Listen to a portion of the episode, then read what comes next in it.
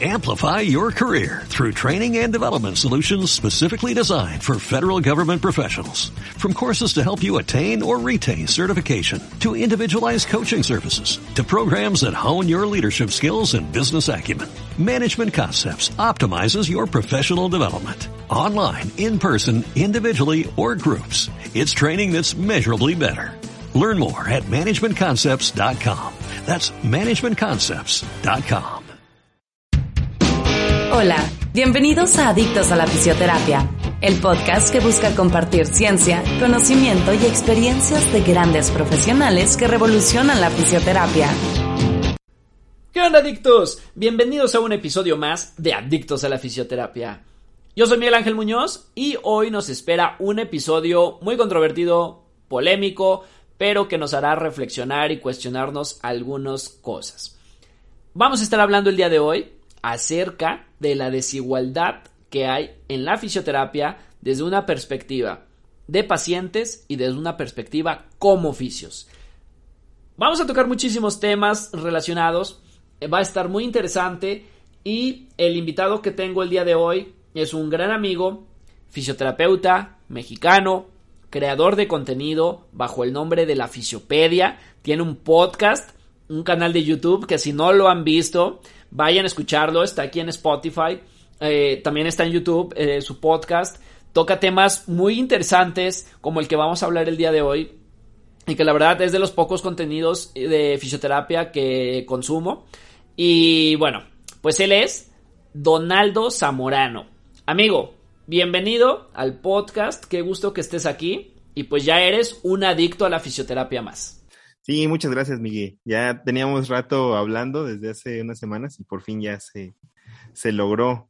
Y gracias, sobre todo gracias por la invitación, la verdad, este, ya lo escuchaba desde hace un montón, desde prácticamente desde que empezaste los primeros episodios los empecé a escuchar y eh, prácticamente pues como fan también.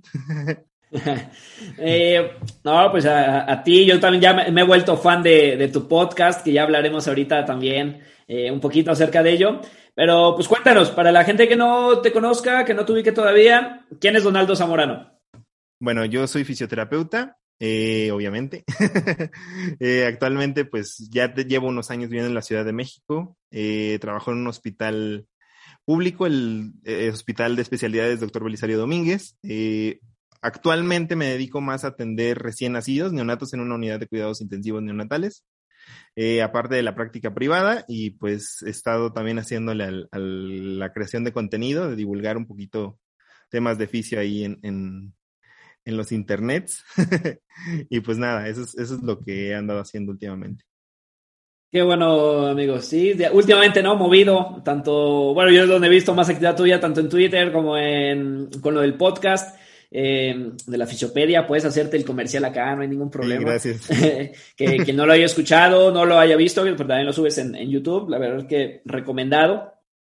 Y pues bueno, pues vamos a, a ir hoy tocando un tema interesante que en cuanto me lo propusiste se me hizo un, un tema muy bueno, que es el tema de la desigualdad eh, de la fisioterapia, eh, sobre todo aquí en México, um, que es donde nos encontramos y viéndola desde dos perspectivas, eh, a lo mejor, desde la parte de fisio y la parte de paciente.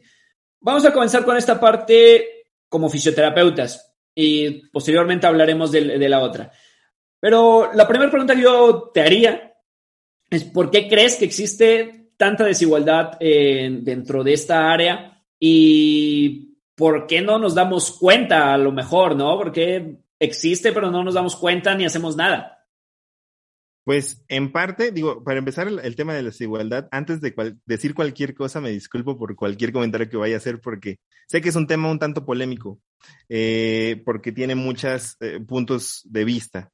Pero bueno, diciendo eso, ahora sí. Eh, el tema de desigualdad es un tema que, que últimamente me, me, he enfocado mucho en, educarme, en crear conciencia, en estar leyendo, investigando y demás, porque es un tema que considero si bien hace un tiempo no, ni siquiera me pasaba por la mente, hoy en día lo considero parte fundamental de, del hacer fisioterapéutico, tanto del fisioterapeuta como del paciente.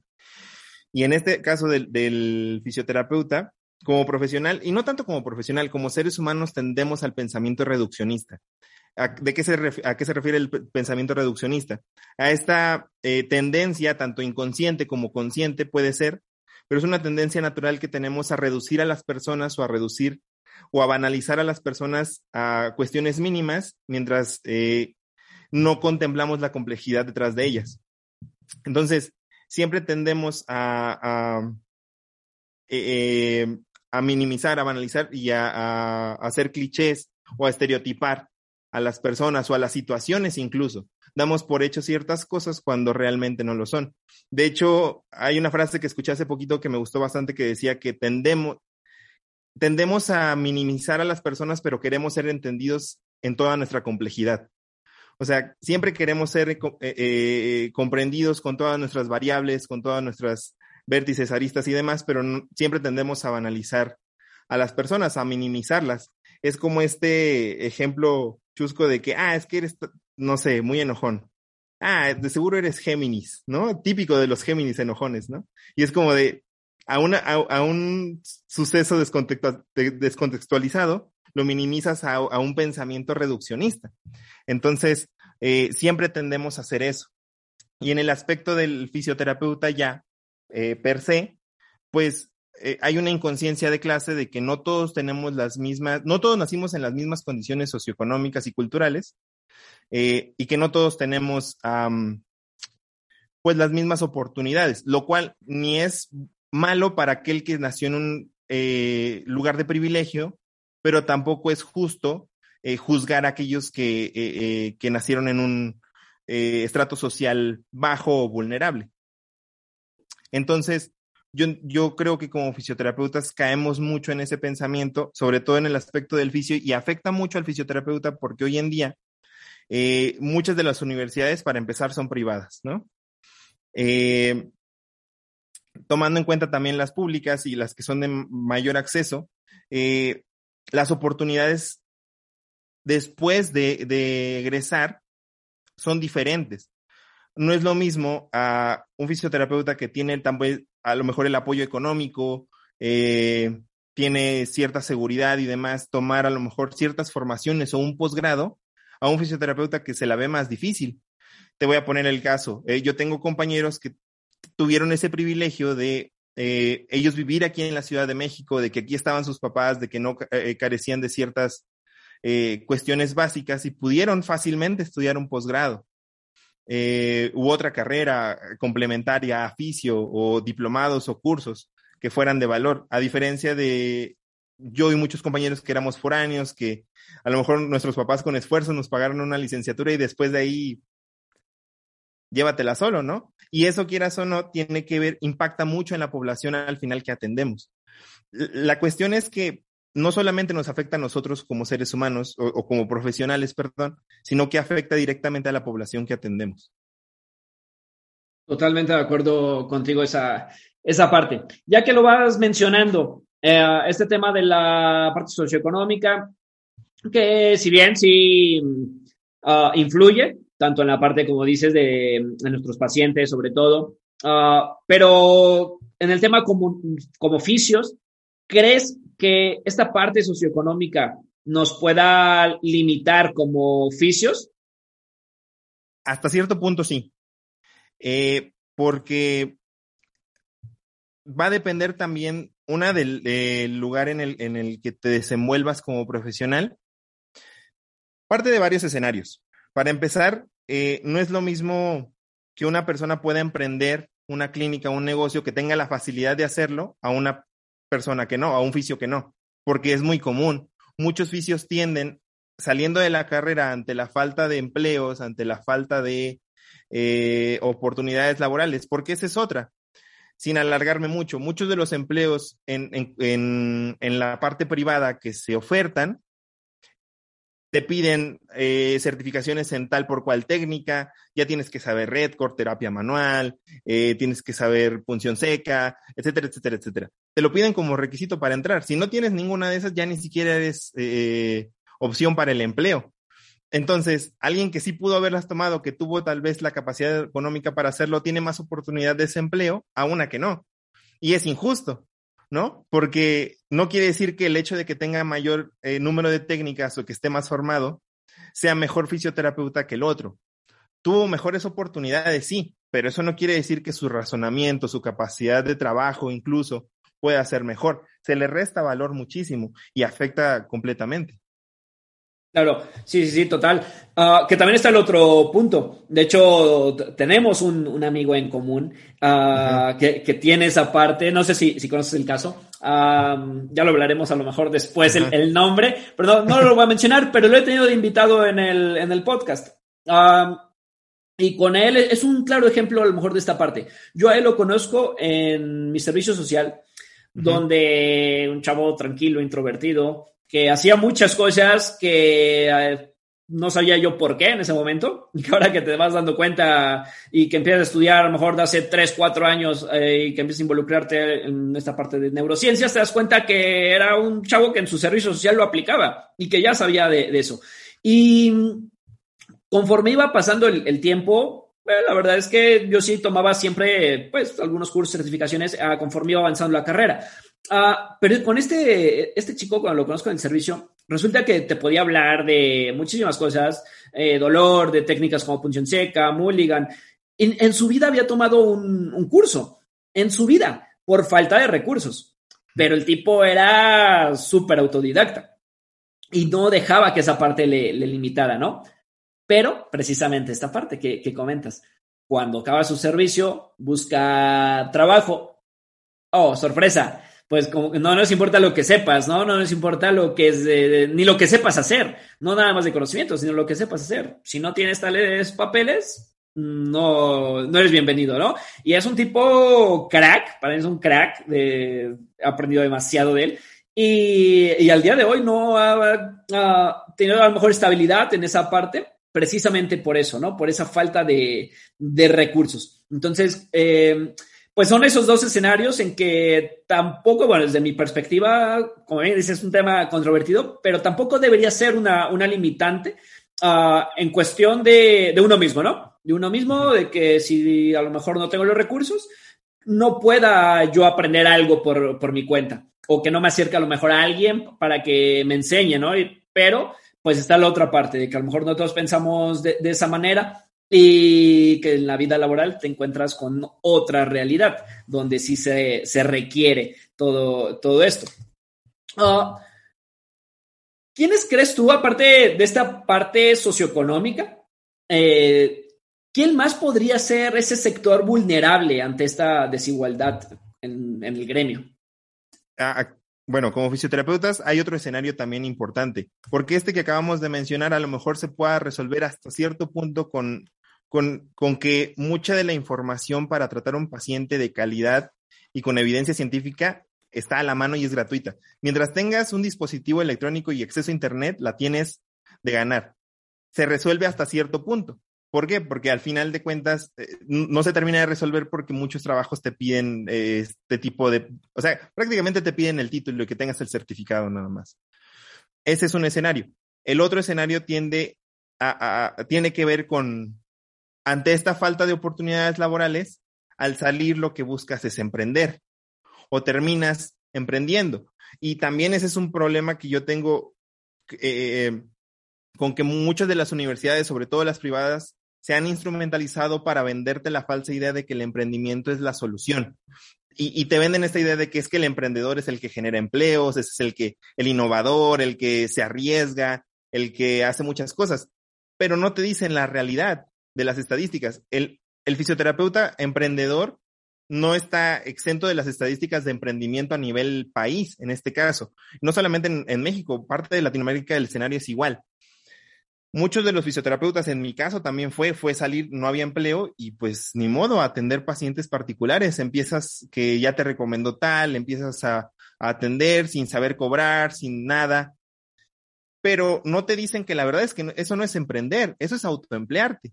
El autoempleo solamente eh, eh, es, es el, mayor porcentaje por estadística de los autoempleados ni siquiera tienen seguridad social, eh, no tienen un seguro. Yo como autoempleado fui el peor autoempleado que pude haber, que pude haberme contratado a mí mismo, o sea, me traté de lo peor. No me pagué ni un seguro, si me pasaba algo en, en, en la calle atendiendo pacientes a domicilio, ¿quién iba a responder por mí? Yo era mi propio jefe. O sea, no tenía ni un seguro, no, no, el Afore, no, no, no tenía nada que, o sea, ni siquiera hacía aportaciones al Afore para un retiro en un futuro, eh, ni siquiera comía bien, no me pagaba buenas comidas, eh, hábitos buenos de salud. O sea, realmente era, me volví esclavo de mí mismo. Y muchas veces eh, los profesionales caen en esa situación por falta de, porque yo, mi escenario a lo mejor como estudiante era, yo, yo me visualizaba y yo decía, no, es que saliendo voy a poner mi clínica, mi consultorio. Cuando salí ya realmente la realidad es que es diferente, no es tan fácil. Todos podemos emprender, en teoría, todos podemos aprender, emprender, perdón, pero no todos podemos emprender en práctica porque no todos tenemos la capacidad económica de solventar un fracaso. O sea, si yo eh, rento un local, eh, me compro a lo mejor fácil una camilla, unas mancuernitas eh, baratas, unas ligas, pero la renta, la luz es lo que me va a terminar eh, matando, porque tengo que sacar el, pago de la renta. Digo, si no cuento con un local o con la ayuda y tengo que rentarlo, pues tengo que pagar la renta y, y si no junto la cantidad suficiente de, pacientes, voy a quebrar. Y de aquí a que me recupere, tal vez vaya a ser difícil. Incluso el miedo y la inseguridad de decir es que si me vuelve a pasar y terminas en el empleo eh, informal, en el autoemplearte. Y muchas veces no es la solución, más bien es un modo de supervivencia. Claro, claro, total, porque también entra esa, esa parte, ¿no? Como dices, sales, eh, no te dicen la, la realidad y, piensas que vas a poner tu clínica, por muy modesta que sea, pero vas a invertir una, bueno, una buena capital y se te va a ir demasiado en, en las rentas. Pero también, eh, pues es, es, es, que es esa parte, ¿no? Que estás a lo mejor en tu burbuja y lo pones, pones tu clínica y llegas a la realidad. Eh, cosa que, por ejemplo, yo lo estoy viviendo ahora mismo, uh, que, que en esta parte de, de emprender. Y, y, y, que bueno, que también lo, lo tomo con, como reto y toda una ciudad donde no conozco a nadie y nadie me conoce más que la competencia. Uh, pero es jodido, es jodido. Eh, pues tratar de conseguir pacientes, tratar que te conozcan, uh, que conozcan tu trabajo, la manera en la que trabajas, que es otro, otro punto que también ahí entra esa parte, ¿no? De que a lo mejor sí nos quejamos de todas estas clínicas con promociones y demás, que a lo mejor no hacen las cosas bien, pero pues, a veces es también esa otra perspectiva, ¿no? Por necesidad, ¿no? Este tema de, de desigualdad. Um, y así podemos eh, tocar muchísimos temas al respecto. Pero también te, te preguntaría, ¿quién es el culpable de esta desigualdad? ¿La fisioterapia? nosotros mismos como oficios que denigramos eh, a veces con, con, tratamientos, con creencias que, que, nos inculcan a lo mejor en las escuelas, las escuelas que ofertan uh, formaciones eh, malas y con un aval universitario, uh, la falta de un buen colegio. ¿Qué nos falta? ¿Qué, qué, quién es el culpable de toda esta desigualdad, amigo? Pues es, es complicado, pero todos tenemos parte de la culpa. La culpa mayor, y esa es, es, la, una realidad, es que parte de las autoridades, del Estado, de la política. O sea, a, veces tendemos también a, a quitarle la responsabilidad al, al, poder, a la política, a los dirigentes, a las autoridades, porque siempre terminamos responsabilizando al individuo. Es que, ¿cómo esperas que el, el, gobierno te resuelva todo? Es que no puedes estar esperanzado a eh, eh, a que te resuelvan todas las cosas. No, o sea, es que el gobierno tiene tanto que ver que, que lo decía hace poquito, influye tanto en que afuera de mi casa haya luz o no haya, o que yo tenga un buen drenaje, o sea, influye tanto en eso tan básico. Esa es parte de la culpa. ¿Por qué? Porque no hay una buena regulación como profesionales, se nos sigue considerando a nivel autoridades eh, como personal técnico yo siempre lo digo mucho, como obreros certificados prácticamente.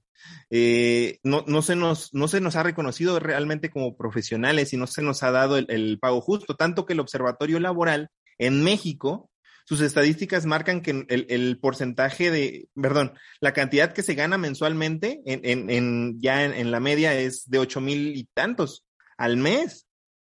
Y esas mismas estadísticas del Observatorio Laboral te muestran que el técnico en terapia y rehabilitación gana mil pesos menos del profesional. Y son eh, estadísticas que ellos tienen. O sea, ni siquiera es algo que yo, que yo me inventé. O sea, lo marcan las autoridades. Y es porque, una, no se ha dado el reconocimiento, no se ha, regulado para que la, em, la, el acceso a, servicios de fisioterapia públicos en este aspecto sean de calidad, o sea, siguen siendo malos en general, y otra, y que no se abran las suficientes plazas. Digo, yo estoy viviendo esa parte de esa realidad. Eh, eh, hace poco, hace ya el año pasado que trabajé en la unidad temporal COVID, que se abrió, que se contrató a mucho personal, eh, médicos, enfermeras, fisioterapeutas y demás, que entre los que me encontraba, es que al terminarse, pues dijeron, ah, bueno, los vamos a seguir recontratando cada tres meses.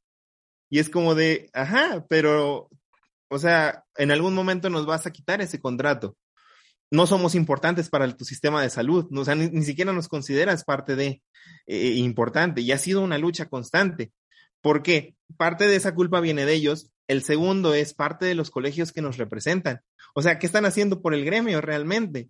Yo lo, yo lo critico mucho y lo digo abiertamente porque no, no dan un informe mensual o anual de qué es lo que se está haciendo. O sea, lo único que promueven es que te unas como socio que pagues eh, tu anualidad o tu mensualidad como socio para que tengas descuentos en ciertas formaciones. Tienen un programa de radio, que no es porque lo critiquen, nosotros tenemos un podcast, pero no estamos dentro del colegio. ¿Me explico? O sea, malo es que yo estuviera haciendo un podcast y estuviera en el, como autoridad en el colegio y no estuviera haciendo nada. Es como de, brother, ¿qué estás haciendo por el gremio realmente? Y la otra parte de la culpa es que las universidades, sobre todo las privadas, se han instrumentalizado para venderte esa idea al final de cuentas, las universidades privadas son un negocio y eso es algo que tenemos que entender, que es un negocio. Ellos ofertan una carrera y te venden las mejores condiciones para que tú entres y, y, pagues tu colegiatura y pagues tu mensualidad, tu semestre o lo que sea, porque al final de cuentas es un negocio.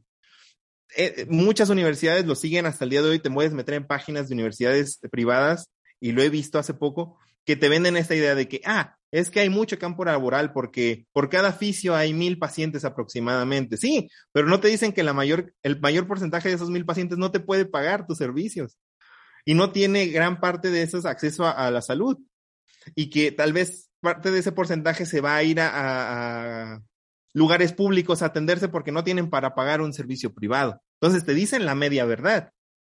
¿Para qué? Para que termines. Y esa es una de muchas lo que decía el emprendimiento, no te dicen la realidad del emprendimiento, no te dicen que el porcentaje de éxito para el, para emprender es muy bajo y que pocas empresas realmente, dentro de la, y, eh, metiendo a las clínicas de fisioterapia, pocas pasan de los dos años. Son muy poquitas, el porcentaje es muy mínimo, creo que del 8%, 10% por ahí. Es muy poquito realmente comparado con el número de clínicas que se han de abrir al año o que se han de tratar de emprender. Entonces, esa es una. Y la otra es que como gremio no seguimos eh, cargando síntomas de, esta misma educación que se ha vuelto hostigador hasta cierto punto, porque cuando terminas, eh, se generan este tipo de competencias, seguimos en el diálogo de que esta técnica es mejor que la otra, seguimos en ese tipo de cosas y Creo que más bien necesitamos un cambio de conciencia hacia el gremio, independiente, ya independientemente, yo lo he dicho, de, la técnica que utilices, si estás a favor o en contra de, es un problema que nos, nos afecta a todos. Incluso yo decía hace poquito, si tú dices, bueno, pero pues es que a mí ya me fue bien, yo puse mi clínica y fui de los afortunados a los que les fue bien, de esa clínica saco mis 20 o 30 al mes, vivo tranquilamente, tengo flujo de pacientes y demás, a mí ya no me importa lo que pase en el gremio.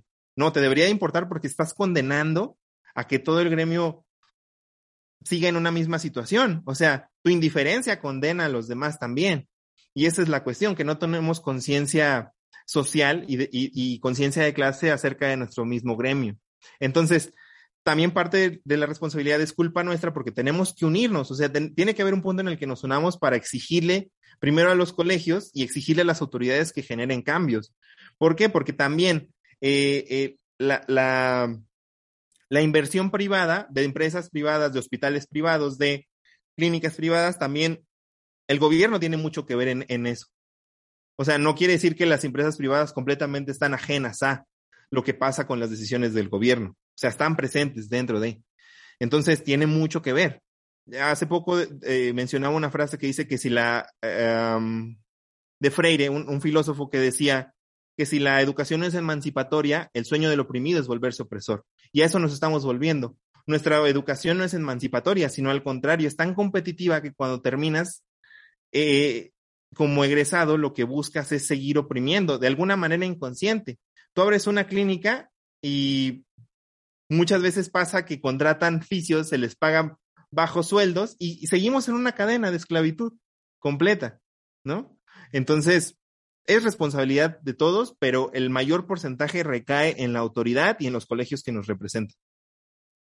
Sí, total, lo has dejado súper claro, totalmente de acuerdo, ¿no? desde estas, por ejemplo, también eh, a lo mejor destaco un poco lo que, lo que has comentado, esta parte de estas clínicas que sobreviven y que, que bien, a veces esa misma mentalidad, ¿no? Que, comentas, de que a lo mejor ya no me importa lo que pase, pero pues también esas clínicas que sobreviven, pues empiezan a ver ese flujo de, dinero, uh, no de pacientes, de dinero, en el que les empieza a ir bien y qué bueno, pero a veces nos olvidamos también del, de la gente que nos ayuda.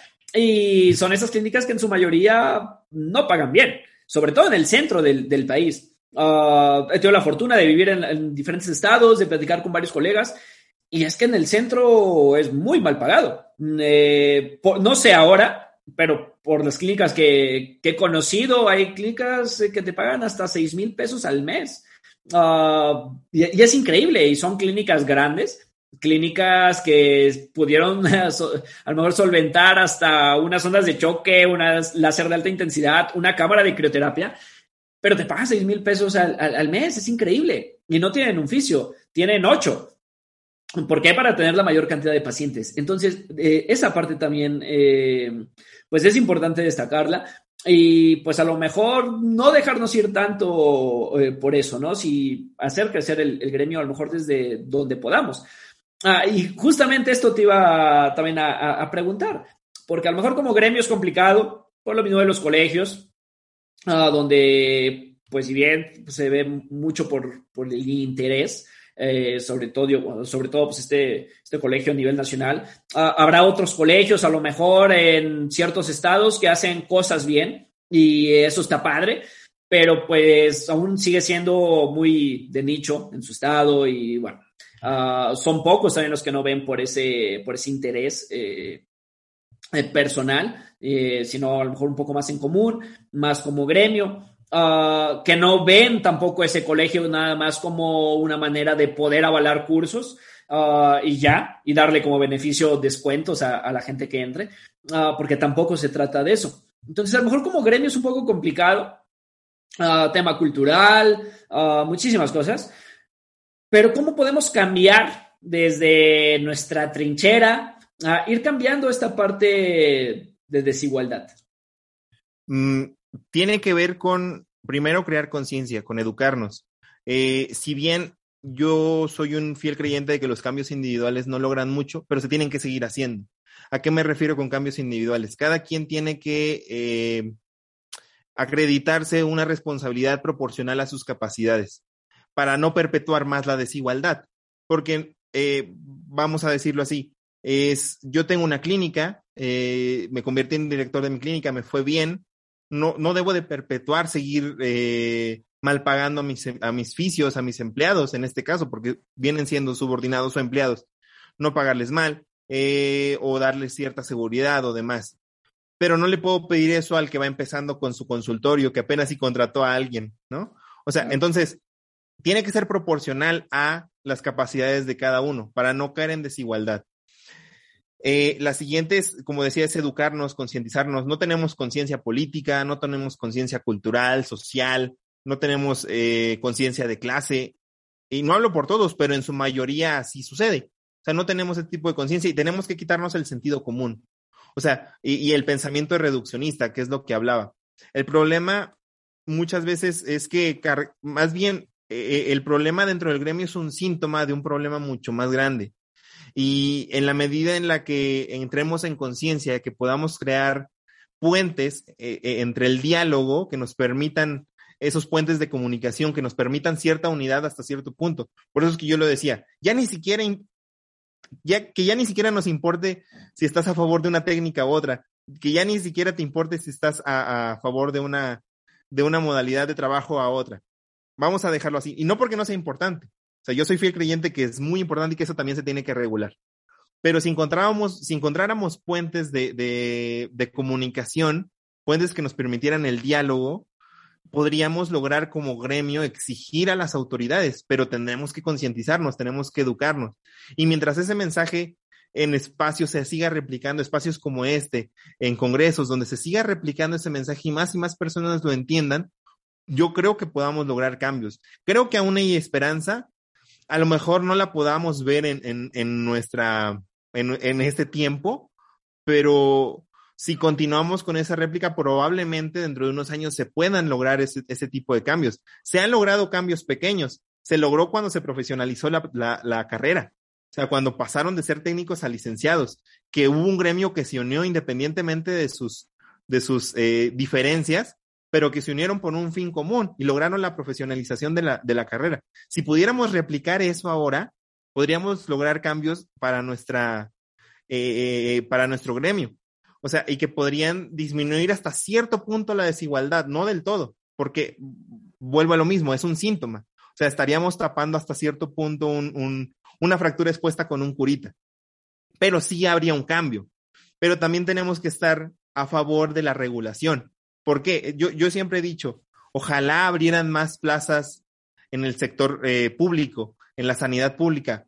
Yo estoy a favor de que se abran más plazas, pero eh, lo hablaba hace poquito con alguien, ¿de qué va a servir que se abran más, públicas, más plazas públicas y lo que se le va a seguir poniendo a los pacientes es compresa TENS y un programa, de, una hojita de ejercicios? O sea, ¿de qué va a servir si seguimos haciendo la misma fisioterapia de hace más de 50 años?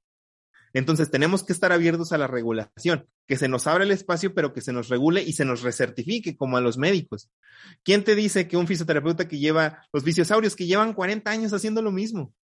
O sea, eso no es experiencia, eso es hacer lo que aprendiste, en, o sea, en un año a lo mejor pudiste haber aprendido y lo replicaste por 39 años más. Entonces, eh, tenemos que estar, exigir, pero también estar abiertos a la regulación, porque no podemos nada más exigir y no, y no dar nada a cambio. Claro que con esas regulaciones tendría que venir un cambio en, el, eh, que ya se prohíban ciertas pseudociencias, ciertas pseudoterapias, porque independientemente de lo que prefieras o no, hay cosas que la evidencia científica te marca como pseudoterapias o pseudociencias. Y tampoco no podemos seguirlas apadrinando. Eso mejoraría el gremio, lo profesionalizaría todavía más y nos abriría más oportunidades. Porque también está el mito del educacionismo. ¿Cuál es el mito del educacionismo? Que ahora lo que pedimos como oficios es que haya especialidades. Todos los oficios queremos eso. Nos gustaría que hubiera especialidades. Pero ¿de qué va a servir que haya especialidades si no vienen acompañadas de oportunidades materiales, oportunidades laborales y también con sueldos remunerados acorde a esa especialización? Porque si al día de mañana todos nos especializamos, no sé, yo me hago eh, eh, fisioterapia, fisioterapeuta neonatal, especialista en neonatología, eh, tú en deportiva y así cada uno en, en neuro o en geriatría y todos estamos especializados, pero seguimos con la misma cantidad de empleos, el día de mañana vamos a pedir una subespecialidad para poder seguir destacando. Porque si no, si no viene acompañado de oportunidades materiales o de oportunidades laborales y de sueldos bien remunerados, de nada va a servir que, que nos sigamos especializando más o que sigamos eh, generando más maestrías y demás. Digo, ¿cuántos compañeros no he conocido colegas que ganaban lo mismo que yo en un trabajo y ellos tenían ya una maestría? Y es como de, dude, ¿de qué te sirvió? Ganamos lo mismo. Y el trabajo que nos ponen a hacer, porque nos, nos, era, e, e, e, ese tipo de trabajos eran muy metódicos de este, de esta vieja escuela de que prácticamente ya te dan un tratamiento a hacer, es el mismo. O sea, ¿de qué me estás hablando? Ni siquiera el posgrado me, asegura un mejor futuro. Ha habido casos de éxito muy mínimos. Y el hecho de que sean muy mínimos prueba la regla de que un posgrado tampoco te va a servir para nada. Sí, que a veces pensamos eso, que que entre más grados tenga, voy a ser mejor, mejor fisio. Y la realidad es de que no. Eh, como bien comentas, yo también eh, conozco gente eh, en mi área, eh, ahora que, que, estaba, por ejemplo, en el, en el, equipo, y hay gente en equipos de fútbol, primera división, en, en expansión, eh, donde ni siquiera es licenciado el fisio responsable del área, es técnico y que gana más que alguien que tiene maestría y que aparte lleva años. Y que aparte hace lo mismo y que aparte hace eh, muchísima pseudociencia. Ah, y es increíble. Pero también pareciera que a, la gente, y no sé si tú, a lo mejor te vas a dar cuenta más adelante ahora que, estás creando contenido eh, en redes.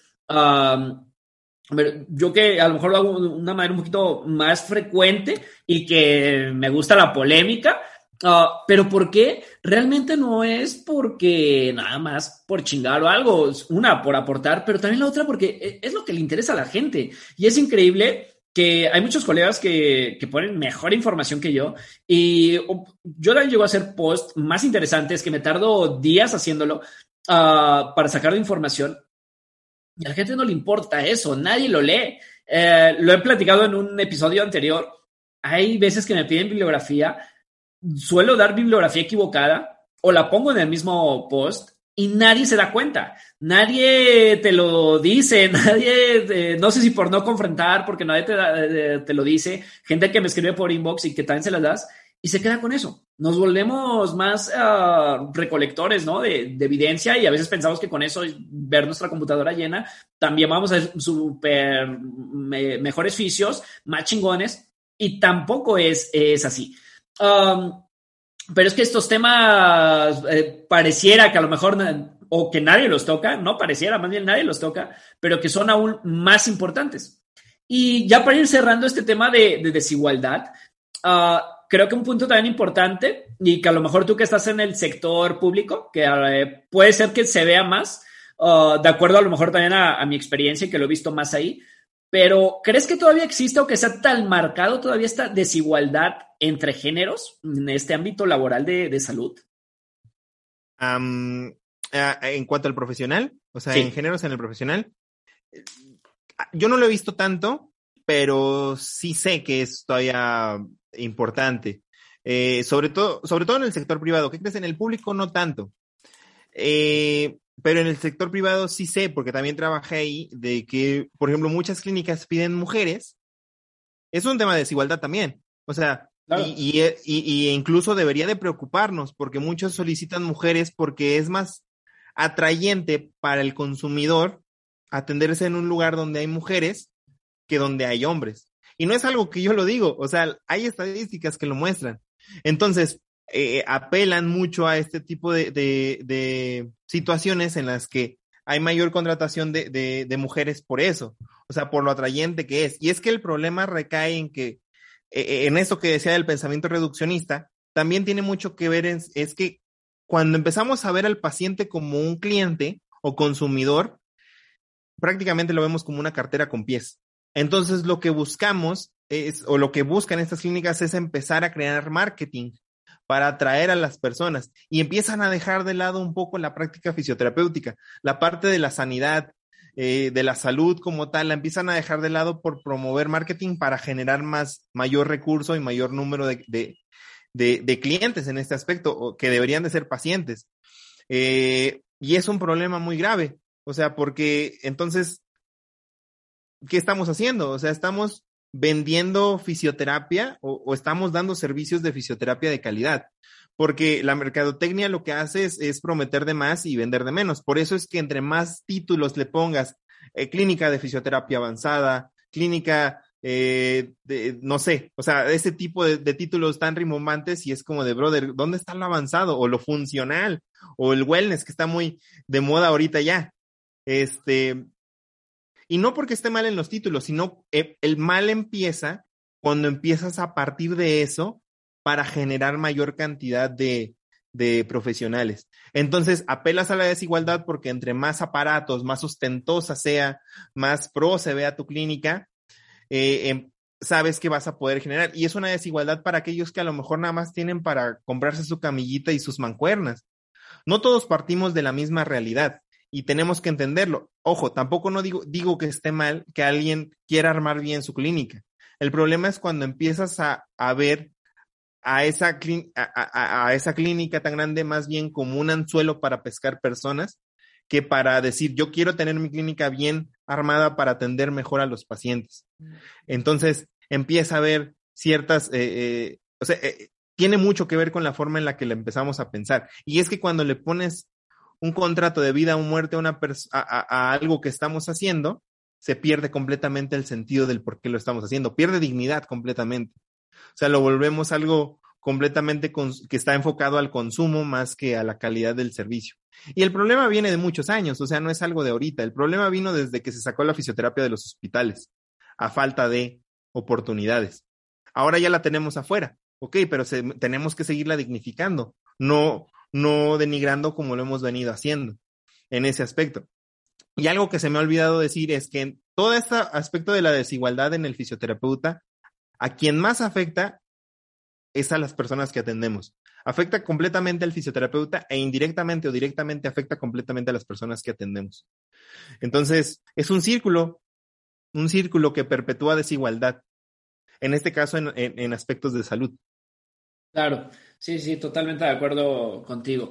Ah, y es que hay muchísimas clínicas así, ¿no? De, lo que bien comentabas en esta parte privada y, que contratan a lo mejor más mujeres precisamente por eso, pero también hay niveles, yo lo, lo viví en una clínica eh, donde trabajé en Hermosillo, ah, y, era increíble. Ah, el médico que, que, había, que era uno de los socios, era el que, decidía quién contrataba y, y, me tocó verlo, amigo. Era contratar gente que, que se viera bien, que si no estaba bien, no importaba el currículum. Y había gente con cursos, con certificaciones que venía recomendada por, a lo mejor por ahí por el tema eh, docente, que era, había sido muy buena alumna y demás, y le cerraban las puertas porque adelante había alguien que físicamente era, era mejor y era increíble. Y, hasta, y a veces hasta por eso decidían si ganaba más o no esa persona. Era increíble eso.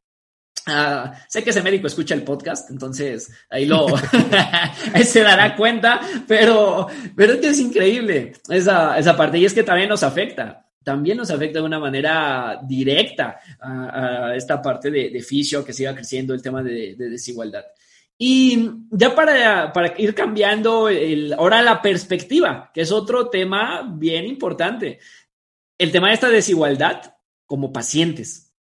En México pareciera que si bien tenemos derecho a, la salud, pero pareciera que ir al nutriólogo, ir al psicólogo, al odontólogo y al fisio es un privilegio, es un lujo que no cualquiera eh, se puede dar. Eh, ¿Por qué ha sido así? ¿Por qué crees que se ha dado de esta manera? Bueno, la desigualdad en salud es, como lo decía, es un síntoma de un problema de, redistribución ah, material y capital, ¿no? ¿Qué quiere decir? Que hoy en día los ricos cada vez son más ricos y los pobres cada vez son más pobres. Yo, si me considerara, que no estoy ahí, pero si me considerara como en una clase media, estoy más cerca de los pobres que de Jeff Bezos, que es millonario. O sea, estoy mucho más cerca de, la población más vulnerable que, que, estar más cerca del más rico. O sea, ¿y por qué? Hace tiempo se hizo un experimento, digo, para ejemplificarlo, se hizo un experimento donde se colocaron a dos sujetos, a dos individuos para jugar en un Monopoly. Entonces, eh, a uno se le dio una cierta cantidad de billetes, una gran cantidad, y al otro no se le dio nada para empezar. Entonces, al que se le dio ciertos billetes, o sea, se le dio una buena cantidad para empezar, obviamente ganó en el juego. Y el otro, el que empezó sin nada, perdió. Lo interesante viene cuando los entrevistan a los dos al final y le preguntan al que ganó mucho, ¿no? ¿Por qué crees que ganaste? No, pues es que es por mi esfuerzo, porque supe bien eh, las estrategias, supe bien este, hacerme ciertos bienes y demás. Y le preguntan, ¿y por qué crees que perdió el otro? le dicen, bueno, es que él tenía todo para ganar, pero pues no, no supo hacer bien las jugadas y demás. Cuando le preguntan al otro, al que perdió, le preguntan, ¿por qué crees que perdiste? Y él dice, es que con mis recursos limitados yo traté de hacer, de, comprar la mayor cantidad de bienes, pero piso donde, o sea, lugar donde me movía, movía ya estaba comprado. O sea, ya no tuve oportunidad de crecer porque obviamente el otro tenía una ventaja mucho mayor. Eso, si lo extrapolamos a la realidad, es que hoy en día es así. O sea, la desigualdad en salud es un síntoma de una mala distribución de bienes, de, bienes materiales y demás. Ya enfocándolo a la, desigualdad en salud, em, tenemos un sistema de salud que está completamente, eh, es completamente deficiente. Y esto apela a algo que ya se ha documentado desde hace más de 50 años. Eh, es, es, es, ay, se me olvidó el nombre, es Julian, Julian Tudor Hart. Eh, él mencionó a la ley de cuidados inversos. ¿De qué trata la ley de cuidados inversos? Es, una, eh, es algo que él postuló desde 1971, estamos hablando de 50 años, y sigue siendo igual de vigente. Decía que los, el acceso a servicios de salud de calidad variaba inversamente proporcional a, a, la demanda, a aquellos que los requerían. ¿Qué quiere decir esto? Que en países pobres, países vulnerables, el acceso a la salud era mínimo. Y por estadística, estas personas eh, vulnerables y de pobreza son las que más necesitan acceso a la salud y son las que menos lo tienen. Entonces es inverso. Quien más necesita, menos tiene. Y el problema pasaba con países eh, más desarrollados o ricos o de primer mundo, que las personas que necesitaban tenían un exceso de servicios de salud y por ende la calidad tendía también a ser mala, curiosamente. Entonces, en México tenemos esta, esta realidad. Quien más necesita de acceso a servicios de salud metiendo la fisioterapia dentro de eso, es quien menos tiene. Y quien menos tiene acceso a, servicios de salud público y con mayor razón a servicios privados. O sea, por eso es que yo decía, te venden esta idea de que mil pacientes por cada fisio, sí, pero ¿cuántos de esos te pueden pagar? ¿Y cuánto de ese porcentaje se va a ir a servicios públicos porque no tiene para pagarte un privado? Eh, eh, entonces, también tenemos que entender que los determinantes sociales, o sea, el lugar donde naces, el código postal prácticamente determina mucha o gran parte, si no es que la mayor parte de tus condiciones en salud al final de tu vida o durante tu vida. Y mientras no entendamos eso, pues vamos a seguir cayendo en, en una mala práctica como fisioterapeutas. ¿Por qué? Porque eh, hace tiempo también he tenido estos debates constantes desde que me metí a este tema de desigualdad, ha sido un, un tema de constante debatir con, con ciertas posturas, eh, porque dice, no, es que tienes que innovar para, para atraer pacientes, y es como de dude. Eh, yo, yo vengo de la, de la Sierra de Hidalgo, ahí puse, quise poner mi consultorio, la mayoría de las personas que, que atiendo no tienen para pagarme. ¿Cómo les voy a cobrar? Una, o sea, ¿cómo me dices que les cobre bien si no me pueden pagar más de 100 pesos por una terapia? Incluso ya 100 pesos se les hace mucho. Yo, por ejemplo, vengo de una ciudad que se llama Ciudad Valle San Luis Potosí, en la Huasteca Potosina, donde hemos visto, mi papá me, mostró eso hace tiempo, me, dijo, aquí he, visto, desde que abrieron la carrera, una, una universidad privada, he visto abrir muchos consultorios y al poco tiempo los he visto cerrar. Y yo le, y entonces ya platicando con él, yo decía, sí, y es una realidad. O sea, mucha de la gente en esa ciudad no tiene un sueldo mayor a cinco mil pesos al mes. ¿De qué me estás hablando? O sea, ¿cómo me dices que les cobre bien si no tienen para pagarme? Y muchos de esos caen en estos servicios públicos que aparte son de mala calidad y muchos ni siquiera tienen acceso a eso. Entonces es un problema muy, muy grande y, que tiene muchas, eh, muchos matices por resolver. Claro, sí, desgraciadamente la, fisioterapia no puede ser para todos de, precisamente por eso, ¿no? Por esta parte de desigualitaria, en el tema sobre todo económico, um, y que también tiene mucho que ver uh, también el tema cultural, hasta para, para el tratamiento, de cómo se va a recuperar mi paciente, todo esto cambia cañón, porque a lo mejor toda la parte de evidencia y demás que, que publicamos en este tipo de pacientes a veces ni siquiera se lo sabemos explicar, ni siquiera lo va a entender. Um, entonces, eso también afecta. Y, alguien que se mete mucho en, esa parte, que, les puede interesar y que lo has tenido en el, podcast, que estábamos hablando hace rato, es, Rafa, Rafa Ugarte. Él habla muchísimo de este tema socioeconómico y el tema del dolor, el tema de, los tratamientos de, los pacientes y por qué eh, no se recuperan, ¿no? Y adaptarlo pues, a nuestro contexto. Porque podemos seguir y hablar muchísimo de cosas, por ejemplo, como el dolor, Ah, y seguir gente de otros países, pero que no es nada adaptable a, nuestro entorno, aquí en México, ¿no? Estas zonas ah, vulnerables. Ah, hace rato, cuando estábamos platicando del tema de la desigualdad de, de fisios, ¿cómo es que puede afectar toda esta desigualdad que platicamos desde la perspectiva de fisios a la perspectiva de nuestros pacientes? Ah, ahí va el, tema que más me gusta mencionar.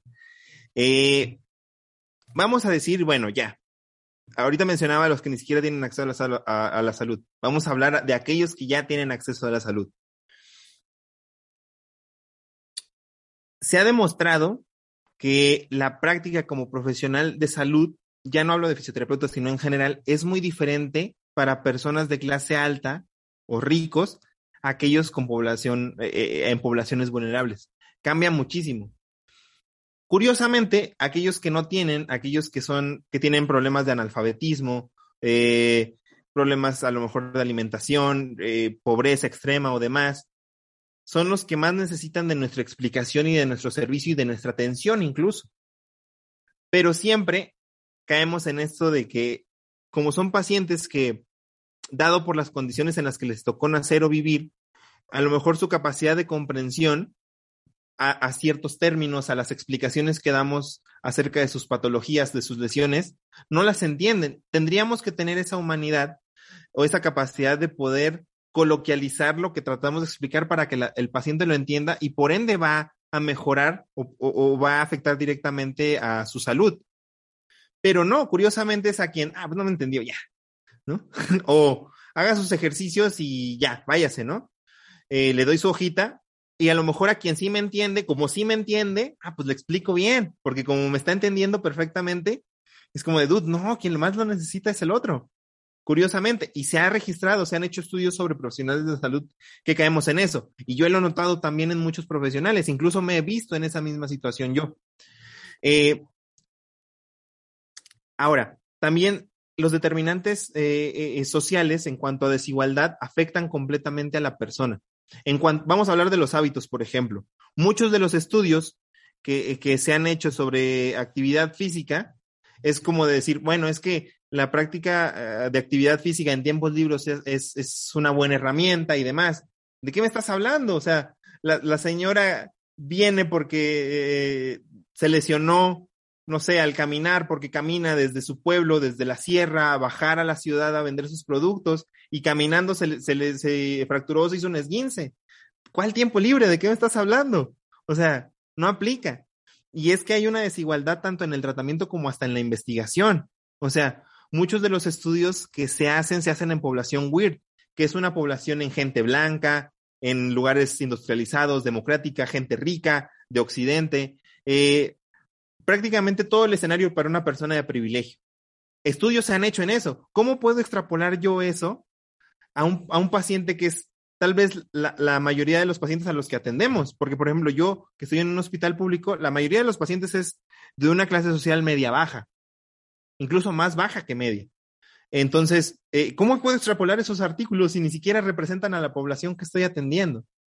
Eh, hace tiempo hablaba también de, este, de la mentalidad de escasez, que si bien es un concepto que se ha mal utilizado para el coaching de que eh, económico, de que no pienses como pobre, tienes que pensar como rico, se ha, se ha, mal utilizado para eso, pero de lo que se refiere la mentalidad de escasez son estudios en psicología que se hicieron en poblaciones vulnerables y pobres, donde a niños eh, que no tenían acceso a, servicios de salud de calidad, que no tenían una buena alimentación, que no tenían protección, eh, eh, vestimenta y demás, cosas muy básicas, prácticamente básicas, que no las tenían al 100%, una séptima parte de lo que le enseñabas, el 70% de lo que les enseñabas no lo aprendían.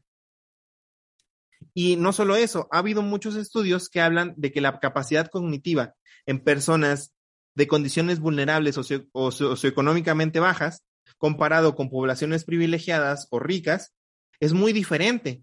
La capacidad de aprendizaje es completamente distinta y de entendimiento y se ha registrado por estudios. No es algo que alguien se inventó. Entonces, eso completamente va a afectar a las poblaciones que atendemos. Porque, por ejemplo, una de las estrategias bien fundamentadas para el dolor, y lo platicaba justo con Rafa, es eh, la pedagogía del dolor, ¿no? Que ha tenido buenos efectos. ¿Cómo voy a extrapolar la pedagogía del dolor a a este tipo de personas con mentalidad de escasez. ¿Por qué? Porque la mentalidad de escasez te hace tomar decisiones por sobrevivencia. No tienes el privilegio de decir, es que deberías de ponerte a pensar. ¿En qué momento me voy a poner a pensar? ¿No? O sea, no, no son escenarios iguales y a veces tendemos a lo que decía al principio, este pensamiento reduccionista, que todos partimos del mismo privilegio o del mismo nivel y no es cierto. muchas personas parten de, eh, de estratos sociales o, o económicos o culturales muy distintos. Cuando entendamos eso, nuestra práctica como profesionales va a cambiar completamente. Digo, si te dedicas a atender clases análogas, o sea, si eres una persona privilegiada y te dedicas a, perdón, a atender clases análogas, probablemente no te afecte. Pero ese es el porcentaje mínimo del gremio de la fisioterapia. La mayoría atendemos pacientes que a veces eh, vienen de una clase media, media baja, ¿no? No son ricos.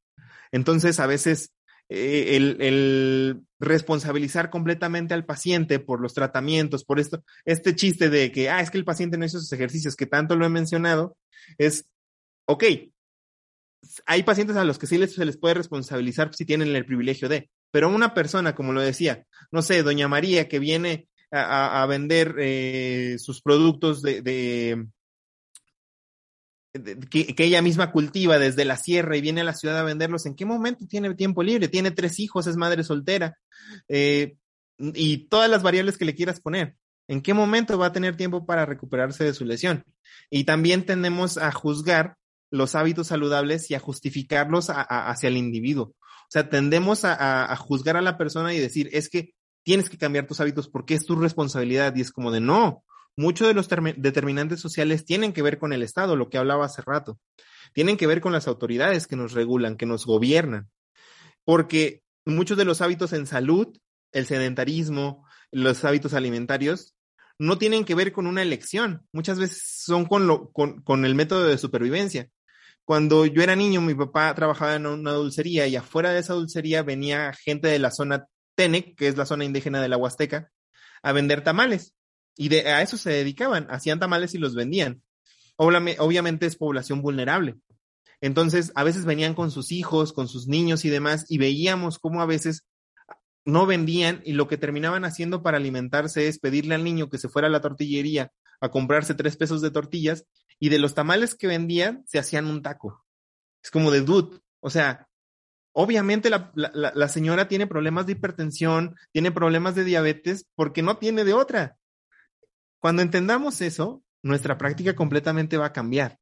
O sea, porque es entender que muchas de las condiciones de, las determinantes sociales o del lugar donde vives, el código postal va a afectar completamente la salud de la persona y va a afectar el tratamiento que demos.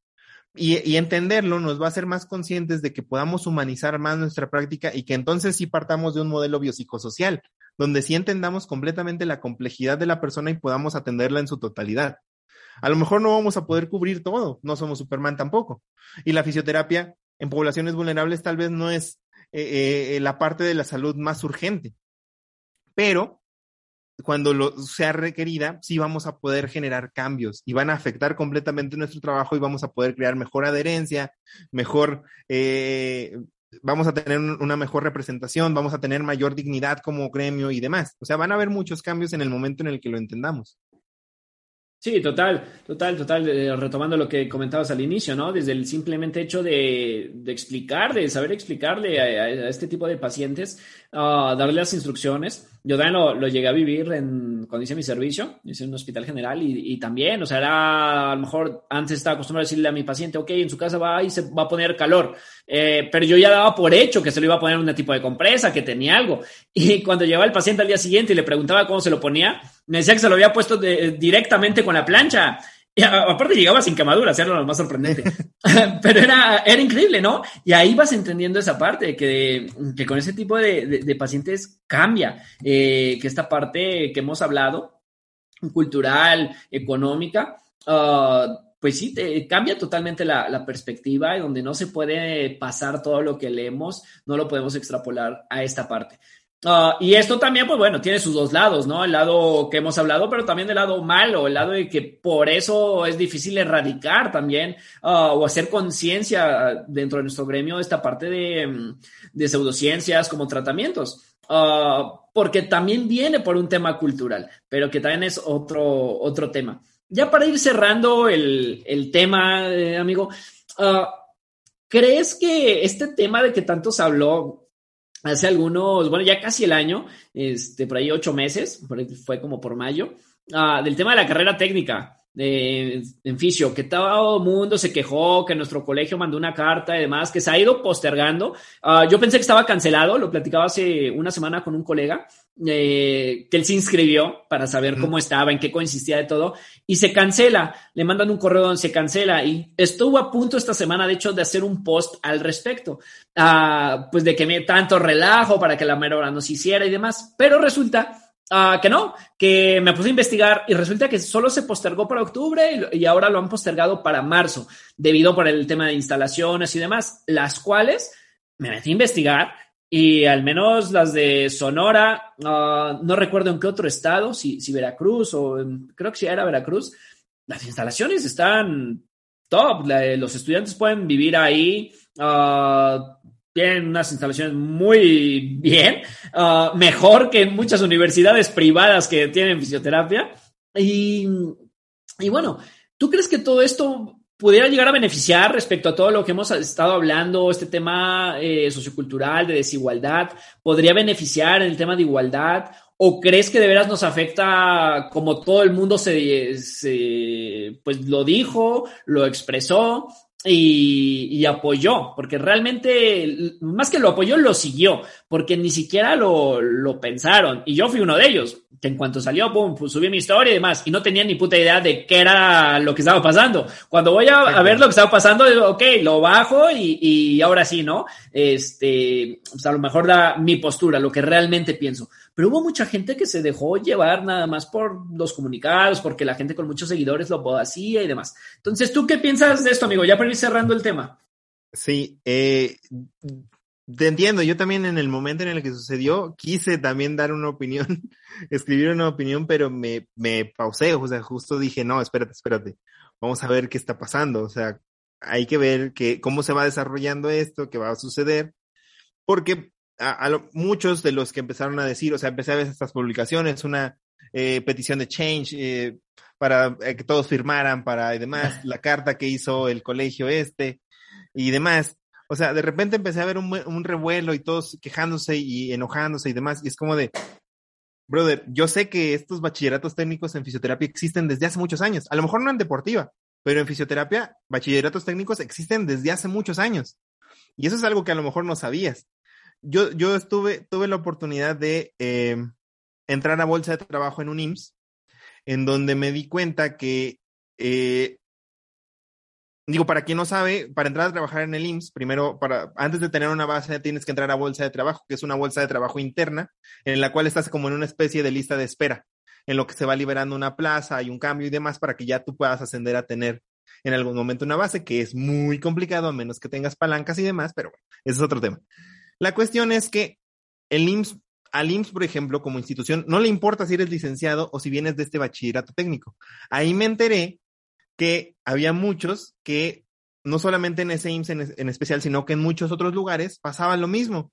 Con que tuvieras ese bachillerato técnico en fisioterapia, podías entrar a ese mismo puesto donde ibas a ganar lo mismo, ibas a tener las mismas prestaciones, ibas a tener la misma, el mismo trabajo y demás. No había ningún cambio la institución te aceptaba tanto si tuvieras ese bachillerato técnico como profesional. Y eso no es de ahorita, eso existe desde hace muchos años. Muchos fisioterapeutas que hay en, ese tipo de lugares, digo, y no es por hablar mal del IMSS ni de ellos, solamente es de hablar de la realidad. Muchos de ellos tienen ese bachillerato técnico, ni siquiera estudiaron la carrera.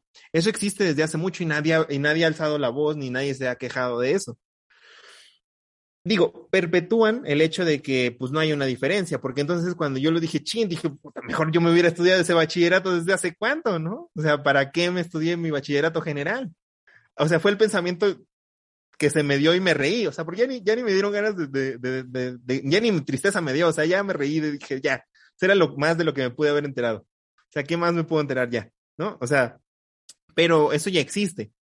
Yo creo que más bien el problema no es, no es, es que volvemos a lo mismo, no, el problema no es que se abran más partes técnicas y demás, sino que, ¿de qué va a servir, por ejemplo, que se, que se abran estas escuelas si los trabajos van a seguir siendo lo mismo? Lo que va a pasar es que va a ser más inflacionario. ¿Qué, qué quiere decir esto?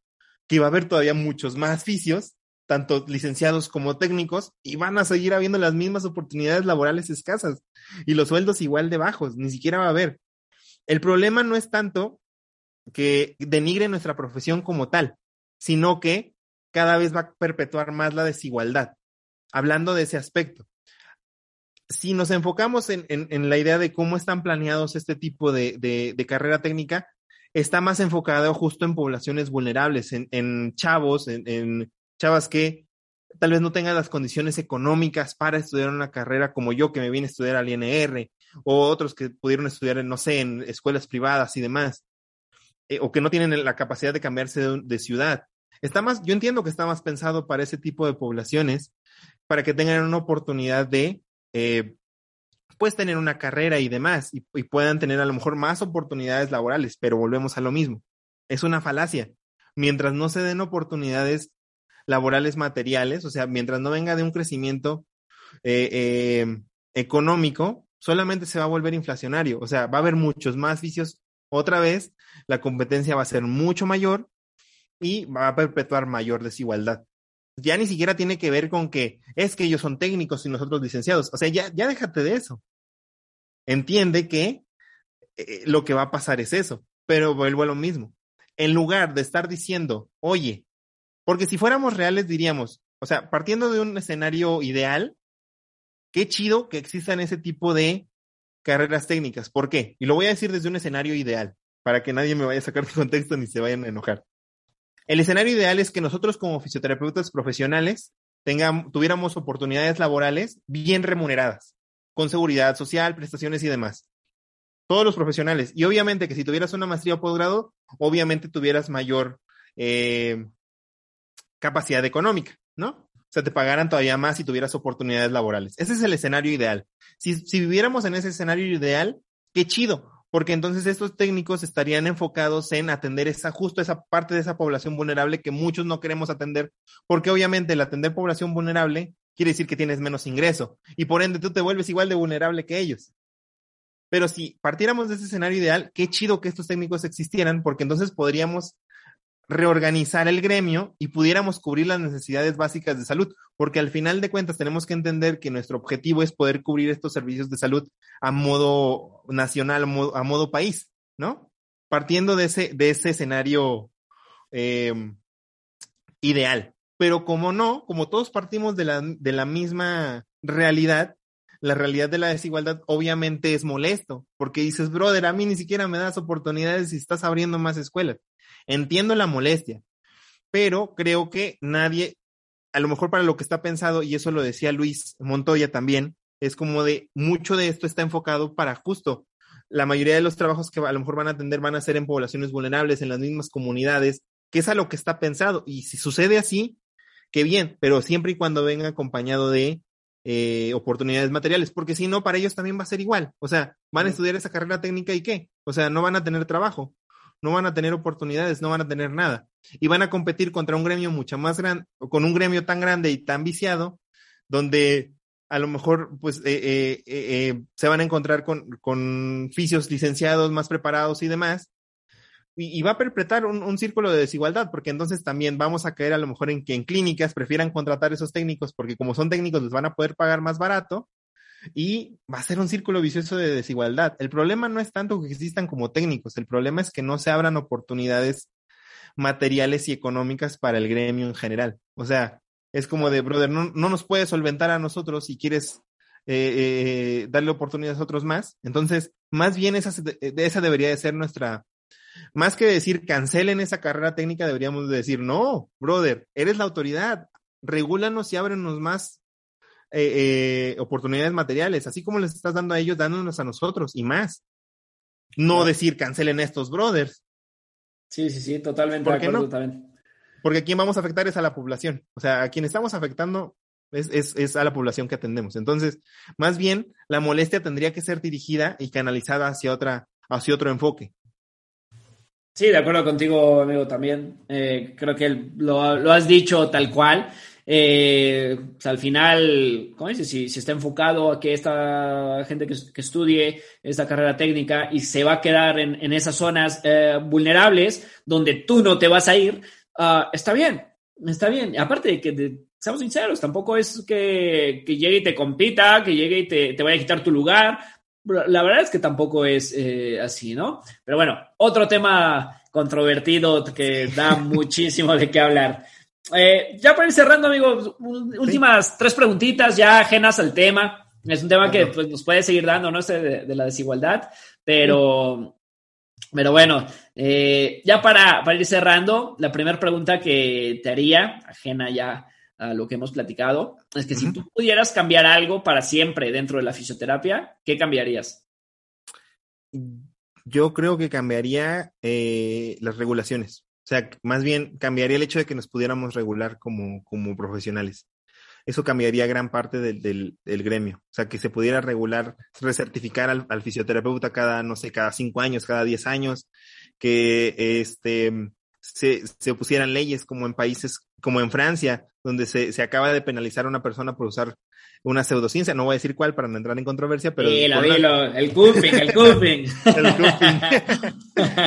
se penalizó a una persona por usar cupping. Eh, que ese tipo de regulaciones eh, se, se, se, pudieran eh, traer a, nuestro país, o sea, pudiera generar un mayor cambio de, de, de conciencia en el gremio y pudiera profesionalizarlo más. Entonces, yo estaría a favor de que, más bien, es, si yo pudiera cambiar eso, sería eso completamente. Perfecto. La segunda pregunta es, ¿cuál ha sido el error a nivel profesional del que más has aprendido? El error más grande fue el creer que estaba emprendiendo cuando realmente me estaba autoempleando. Eh, fue a inicios de la prepandemia, justo, donde yo no, ni idea de educación financiera, ni idea de responsabilidades como adulto y demás. Eh, venía de una buena racha de, de trabajo, de autoempleo, de, de, buena cartera de pacientes, buen ingreso y demás, que empecé a descuidar pues la parte del seguro, lo que decía, ¿no? La parte de, de incluso del autocuidado como, como persona, el, el y, y generé, llega la pandemia y me quedé con una deuda de cosas que había comprado, a lo mejor había invertido y no tenía cómo solventar esa deuda. Y fue como de, ¿y ahora qué hago? Me quedé sin trabajo porque pues empieza la pandemia y prácticamente dejé de atender pacientes al inicio. Entonces, eh, yo creo que es de los errores más grandes porque me hizo entender justo esta parte, ¿no? De todo lo que hablamos ha, venido a raíz de eso, de, de un problema que, que se genera en, en, muchos de los que egresan y que no han considerado. Si eres recién egresado, considera, investiga que es una FORE, investiga, al menos aquí en México, no sé en Latinoamérica cómo funciona, pero aquí en México, investiga que es el Afore, investiga que si estás como eh, autoempleado tienes que hacer aportaciones voluntarias, investiga que tienes que tener una solvencia económica por si cualquier cosa sucede, o sea, un ahorro por ahí, eh, considera que tienes que pagarte un, un, seguridad, eh, servicios de salud, si no tienes, si estás trabajando como autoempleado porque sí, vine, me caí en una, deuda, en una deuda tremenda que ni siquiera quiero decir la cantidad porque me da pena, pero si no es porque mi novia entra al quite a apoyarme, no hubiera salido. O sea, yo seguiría estancado ahí. Este, y por eso me preocupa tanto este tema porque muchos no se pueden recuperar de eso. Muchos caen en eso y no se pueden recuperar y no hay quien los, no tienen el privilegio de que, de quien los apoye. O sea, yo tuve la suerte y la fortuna de que mi novia entró al quite y me, y me echó el paro. Y, y, hasta ahora, ya que los tiempos mejoraron, pude salir de ese hoyo. Pero sí, ese es, ese es el error y, lo que quisiera compartirles que si estás como autoempleado o emprendiendo, pues consideres todas esas situaciones. Porque puede suceder una pandemia imprevista y se te puede caer todo lo que has construido. Y claro, yo pensé que habías tomado también tus cursos con Carlos Muñoz, por eso. No, para nada. Eh, perfecto, amigo. Y la última pregunta. Si tú fueras el host de este podcast, ¿qué te preguntarías? Voy a repetir una pregunta y es, ¿volverías a estudiar fisioterapia? ¿Y cómo la contestas? Yo contestaría que sí. Ok. Ha sido un camino doloroso para probar la fe, pero ha sido un camino al menos en mi experiencia, yo no hablo por todos, pero en mi experiencia ha sido, me ha traído satisfacciones personales. Ha sido muy doloroso, muy doloroso, como eh, eh, eh, el probar si realmente valió la pena estudiarlo. Digo, ha sido, me he preguntado muchas veces, ¿realmente estudié, o sea, realmente valió la pena estudiar esto, valió la pena el sacrificio de no ver a mis papás, el sacrificio de tener que irme de casa, el, el, sacrificio de muchas cosas, de perderme de fiestas y demás, realmente valió la pena, a lo mejor para el sueldo que gano, para las oportunidades que tengo y demás. Ha sido un camino muy doloroso, pero ha traído satisfacciones personales por, por el tipo de pacientes que he atendido, eh, por el área en la que me encuentro hoy en día trabajando, que es con los recién nacidos, que es un área que me, que me enamoré y me apasiona muchísimo, y por las personas que conocí en el camino, gracias a, a que estudié fisioterapia, que si no lo hubiera estudiado, a lo mejor no los hubiera conocido. Entonces, ha traído satisfacciones personales indirectamente, pero ha sido un camino muy doloroso y sí, sí, sí la volvería a estudiar. Solo por eso, sí. Me gusta sufrir. Masoquista. Ah, sí, sí, sí. Ah, está bien, perfecto, amigo. Pues ya para irnos despidiendo, eh, agradecerte, pero antes de, de, despedirnos, pues déjanos cuáles son tus redes, eh, dónde pueden escuchar tu podcast, dónde lo pueden ver. Bueno, eh, para todas las redes en las que estoy es la Fisiopedia, como tal, o sea, tanto en Twitter, en Facebook, en Instagram, en YouTube y en Spotify pueden encontrar como la Fisiopedia. Hay otro perfil que se llama Somos Fisiopedia, ese no soy yo, es la Fisiopedia como tal. Eh, y pueden escuchar el podcast, estoy haciendo un podcast, llevo poquito, eh, está más enfocado como al, al, ¿cómo decirlo? A la reflexión, por así decirlo toco ciertos temas como este del que hablamos hoy ahorita, eh, muy enfocado a eso, y lo pueden encontrar tanto en YouTube como en Spotify como en la Fisiopedia. Perfecto, la verdad yo, yo sí soy fan de tus tweets, los leo y no sé de dónde sale eh, cada tweet eh, del podcast también, de los pocos podcasts yo creo que escucho de Fisio, este, la verdad es muy interesante, lo recomiendo totalmente y bueno, ahí ya lo, lo pueden buscar y, y encontrar. Sí, amigo. Ya, y, y, se me olvidaba, perdón, perdón. Y, dime, ahorita que va. Um, justo lo que decías, muchas de las cosas que digo son porque no me las inventé. A veces las leí, pero se me olvida poner la fuente. Entonces, estoy tratando de corregir eso porque muchos de los tweets a veces son razonamientos sobre cosas que ya leí. Entonces, si bien no es como que me copié la frase, más bien razono sobre ciertas cosas que leo, entonces muchas veces de ahí. Pero se me, lo que he querido es poner más bien la fuente de dónde saqué el razonamiento detrás de. Y no sé, digo, no sé cuándo se vaya a publicar, pero en las jornadas de fisio que está haciendo Move Forward, ahí voy a estar también compartiendo un, un, tema justo de las determinantes sociales, entonces ahí lo pueden, si lo quieren escuchar, va a ser un poquito más práctico para que sepan cómo, cómo, en qué se podría aplicar ya específicamente, entonces por, por ahí también vamos a andar. Perfecto, amigo. Pues por ahí vamos a coincidir entonces. Yo también ahí voy a estar con el buen Mario, que pronto también lo vamos a tener en el, en el podcast. Y sí, seguro sale el episodio antes de, de estas jornadas, así que están a tiempo ahí de inscribirse y de eh, poder estar ahí escuchándote con ese tema que también es eh, muy interesante. Pues nada, amigo, muchísimas gracias por haber aceptado la invitación, por tocar este tema controvertido, para aportar con este tema que la verdad eh, es muy interesante, que le podemos dar muchísimas vueltas más. Pero bueno, lo, lo, importante, la idea del podcast, de todo lo que, de lo que se hace en, en, redes, tanto de tu parte como la mía, pues es esto, ¿no? Aportar un poco, tratar de cambiar ese, ese chip en, en los colegas y seguro este, este episodio lo, lo va a hacer. Entonces, pues nada, agradecerte y pues bienvenido al podcast. Eh, cuando quieras volver, con todo gusto. Sí, y aprovecho también para hacerte la invitación cuando este, le caigas al, al, podcast de la Fisiopedia. Ahí estaremos también este, esperándote para, para que le caigas a, platicar también de un tema. Y porque to, entrevistas a todos, pero nadie te entrevista a ti, brother. Entonces, ahí ya, está yo, la invitación. Estoy listo, ¿eh? Muchas gracias, amigo. Yo ya estoy más que listo. Cuando tú me digas, eh, un placer para mí estar ahí también en tu podcast. Dale. Muchas gracias, Miguel. Gracias por escuchar Adictos a la Fisioterapia. Si te ha gustado este podcast, compártelo y recuerda seguir Adictos Podcast en Instagram para no perderte ninguna novedad. Amplify your career through training and development solutions specifically designed for federal government professionals. From courses to help you attain or retain certification, to individualized coaching services, to programs that hone your leadership skills and business acumen, Management Concepts optimizes your professional development. Online, in person, individually, or groups. It's training that's measurably better. Learn more at managementconcepts.com. That's managementconcepts.com.